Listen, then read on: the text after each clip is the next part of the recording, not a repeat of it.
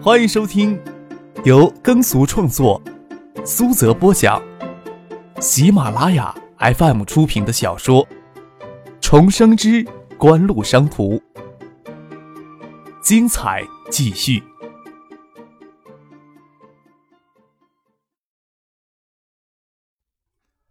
第五百零三集。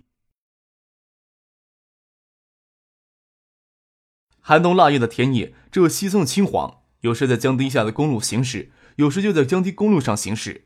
路两侧的白桦树都掉得光树叶，能偶尔看见稀松枝桠上的鸟巢，麻雀一蓬蓬的飞过，在田地里觅食。小江之水，水波粼粼的波光在闪烁着。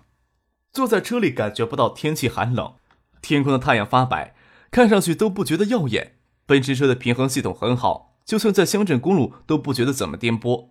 唐杰上车后，依着张克的肩头睡了一觉，醒来时也不知道在哪里。看着张克凝视远处的江水，神情有些严肃，奇怪的问张克：“江里有什么东西啊？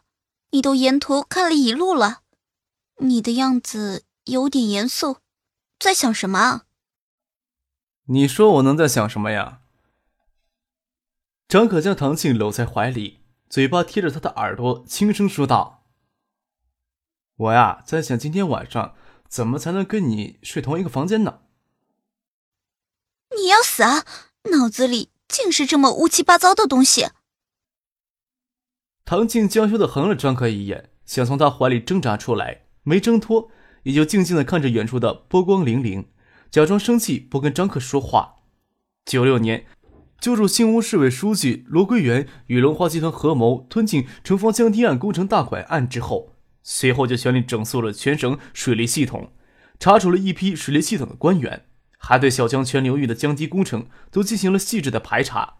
虽然这些工程才进行了一半，徐学平就因为种种的原因给调出了东海，但是在阻力差不多都给徐学平排除之后，李远湖自然就很乐意将这项工作推动下去。小江主水道的堤防工程都进行整固，查出很多问题。今年冬天。则主要是整理东海境内的支流江岸。即使这么冷的天气，经过河岔口时，还能偶尔看到正在进行当中的工程。选择走这条路，也只能走马观花的看一看小江堤防的整固情况。学期结束时，总会有那样的总结评估会议要参与。魏东强就算情绪再低落，就算再害怕见到崔国恒，下午院里的会议还是要硬着头皮去参加的。就在下午的会议上。魏东强可能是遇到了人生以来最大的挫折。首先是他的名字从青年教师公寓的入住名单上给剔除掉了，没有人告诉他这是崔国恒的意思，只说秦刚的爱人怀孕待产，希望魏东强能发扬一下风格。分管工作的副院长还在会议前单独找他做了思想工作，愣是让魏东强将一只苍蝇吃下去，吐都吐不出来。过几天就能领钥匙了，虽然说是单间，要与另外一名同事。共用客厅、餐厅、厨房、卫生间，但是比起现在的筒子楼宿舍，无疑是天壤之别。魏东强跟林兵都为这事庆祝了好几次，还打算将年终的奖金暂时不寄给家里，拿来添置新家具。他都不晓得怎么跟林兵解释。下午的会议还没有召开，就给重重打了一记闷棍。魏东强有些喘不过气来。下午的会议先是学生工作总结。就有老师直接提出来，魏东强上午处理问题的方式对学生过于苛刻，要魏东强对其学生的工作进行反思。魏东强上午给崔国恒拍桌子怒斥的事情，虽然只有秦刚这个第三人在场，不过动静很大，呵斥的声音过道里都听得一清二楚，早就传遍了全院。就算有人不忍心凑上来踩他一脚，也绝对不会有人这时候站出来替他说话。这才是魏东强对心里最大打击的。自以为勤勤勉勉的工作了半年，到工作总结会上却要给拎出来当众检讨，让自视甚高的他承受不了，承受不了也要检讨。崔国恒脸色阴沉，让九四级的年级主任从今天开始就去指导魏东强处理好九七级的学生工作。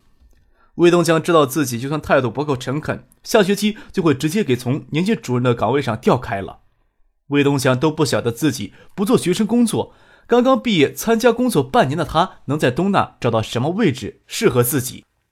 只能在当众站起来磕磕巴巴的做检讨。他甚至都不知道自己的工作哪方面需要检讨。更不知道到底做错了什么，让所有人跳出来都反对他。接下来年度工作评优，魏东强也毫无疑问的给评了个差等。最直接影响就是年终奖比其他人要差一大截儿。魏东强刚参加工作，基本工资、岗位津贴都比别人差一大截儿。魏寄希望由年终奖能补回来一些，这下子希望都落空了。剩下一些的影响，只要年终考核给评了一个差等，以后许多机会都将与他无缘，分房、职称等等都要排到最后面。等好处都给别人享受尽了，才有些残羹冷饭轮到他。至于工作满两年就直接推荐在职研究读研的好事儿，也铁定跟他无缘了。开完了会，魏东强心里空荡荡的走出了院办。就感觉整个身子都给掏空了一样，他从来都没有受过这样的打击，他甚至都不清楚这一切怎么就突然发生了，也没有人过来跟他指点迷津。大多数院系从今天开始放假，学生们都纷纷离校返乡，建业二三十所高校都集中在这几天内放假，在春运开始前陡然形成一个客运高峰，有些心思活络的学生提前承包返乡大巴，将车票兜售给同乡同学。提供方便之时，也趁机小赚一笔。学府巷的巷子口就停着几辆这种性质的大巴。魏东祥失魂落魄走到校外巷子口，看到一辆大巴是开往家乡新阳的，他想坐上去。他实在没有勇气去找林斌，告诉他今天发生的一切。离开建业好了，还能图个清静。魏主任，魏东强扶着车门刚要登上去，听到后面有人叫他，吓了一跳。原来是一名学生提着行李箱在后面要上车，也是新阳的学生。哈，你们大家都坐这车回家呀？路上小心一些。魏东强仓皇的逃离开，腰间的寻呼机响了几回，拿出来看，都是林兵宿舍的号码。一辆黑色的奥迪从身边驶过，挂着政府的黑牌。魏东强记得朱小军开过这部车，不晓得是不是朱小军在开车。魏东强已经没有了力气去计较朱小军开车过来跟他不打招呼这件事儿了。假期开始，学生大多离校回家，寒假留校学生很少，创意网吧的客源就会锐减。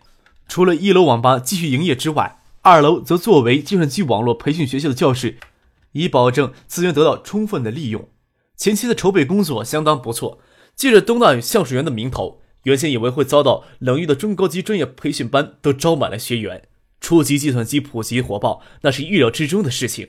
令学院给拉进来创宇之后，比替孙景文打工要辛苦太多。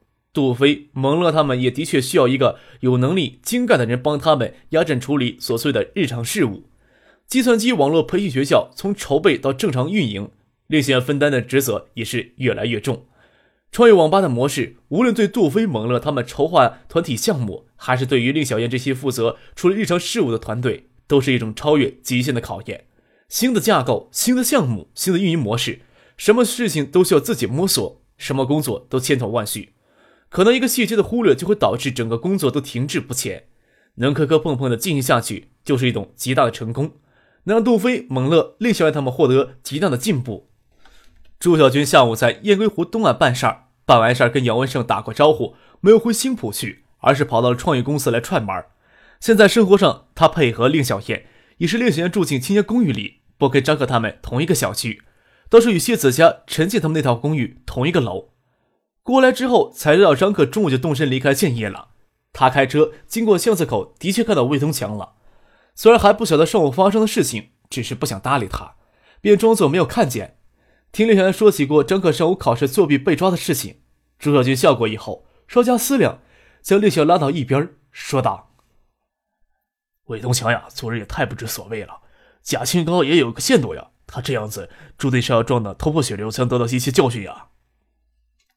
令小燕手袋里的手机响了，很巧，手机上显示的就是林冰宿舍的电话，跟周小军说道：“是林斌。”“嗯，他这时候找你做什么呀？”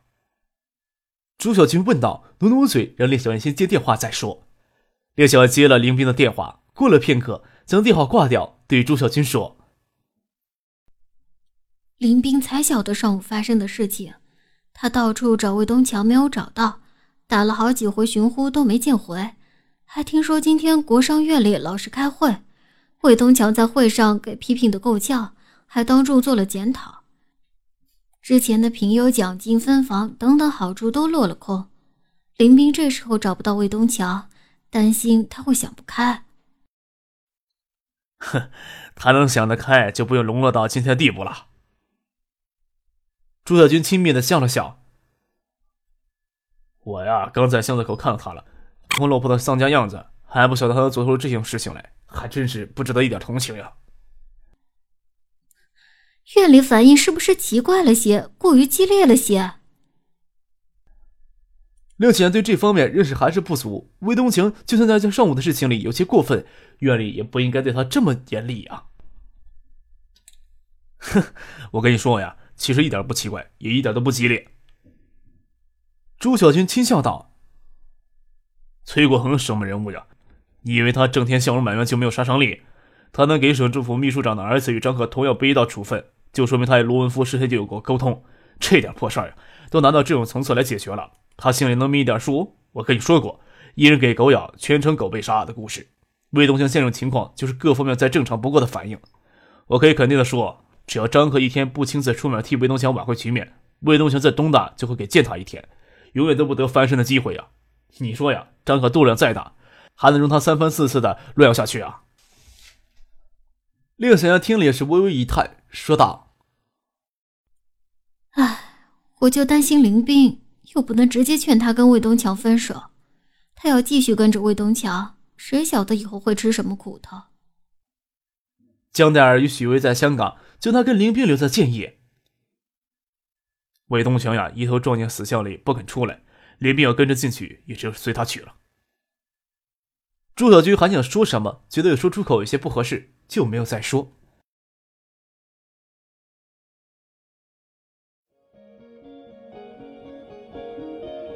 您正在收听的是由喜马拉雅 FM 出品的《重生之官路商途》。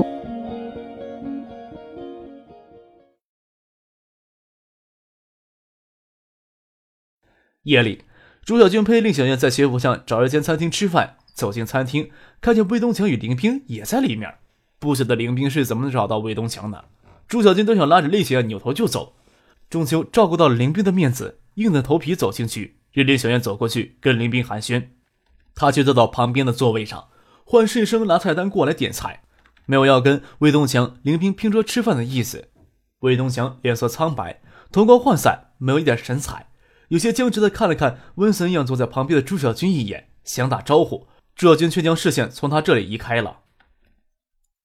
林冰拉着令小燕的手，心里又是委屈又是内疚，又不想说太重的话刺激到魏东强，说道。东强让鬼迷了心窍，再怎么说，张克都是我们认识的人，他怎么可以这样？你们有没有看到张克？我找他道歉去。有什么好道歉的？难不成给他的处分轻了，他就真的没有在考场上作弊了？对张克，魏东强始终憋着一口气。林冰的话让他听了很不舒服。朱小静听了魏东强这话，只是冷冷的笑了笑，没有任何的表示。魏东强再怎么样都不值得同情。他一辈子都搞不清状况，令贤出声提醒了他一句：“他只是担心林冰，林冰为什么跟他吃这些苦头呢？”心里微微叹了一口气，跟林冰说道：“唉，张克中午就离开建业了，你们也没有什么好道歉的。张克走之前都将检讨书交上去了。”他跟林冰说起来，不管怎么说，他们都是张克认识的人，即使不相往来。也没有必要针锋相对。魏东强是听劝，事情不会演变到今天的地步。要能得到张克的相助，力气飞黄腾达也说不上，至少不会陷入眼下的困境。这次魏东强针对张克倒也罢了，但是他刻薄的将沈晓牵扯进去，怎么能让张克对他容情呢？要是林冰不离开魏东强，只怕张克也不肯见林冰。林冰与令小燕说了一会儿话，等那边的菜上来，就回到朱小军旁边去了，算是一种要与魏东强划清界限的表态。林冰最是痛苦了，特别是令小叶选择与他们分开桌吃饭，让他更加的明白同窗四年的友谊可能要凋落了。等到秦刚与他怀孕五个月的老婆走进餐馆时，气氛呀就尴尬到了极点。看到秦刚与他老婆眉飞色舞的样子，就晓得他们到餐厅吃饭来是专程为能分到房子庆祝的。魏东强再也坐不住，起身就要走，林斌掏出拳，付账追了出去。秦刚朝令小燕、朱小军他们尴尬笑了笑，说道。呃，我们走错地方了。朱小军与秦刚见过几面，一反刚才冷漠，热情的站起来招呼秦刚与他爱人坐过来，笑着说：“他们走了呀，倒是干净，不然我小燕要是硬着头皮吃下这顿晚饭了。秦主任不介意我们已经吃过了，就一起坐下来吃吧。”又喊来侍应生拿菜单上添两道菜。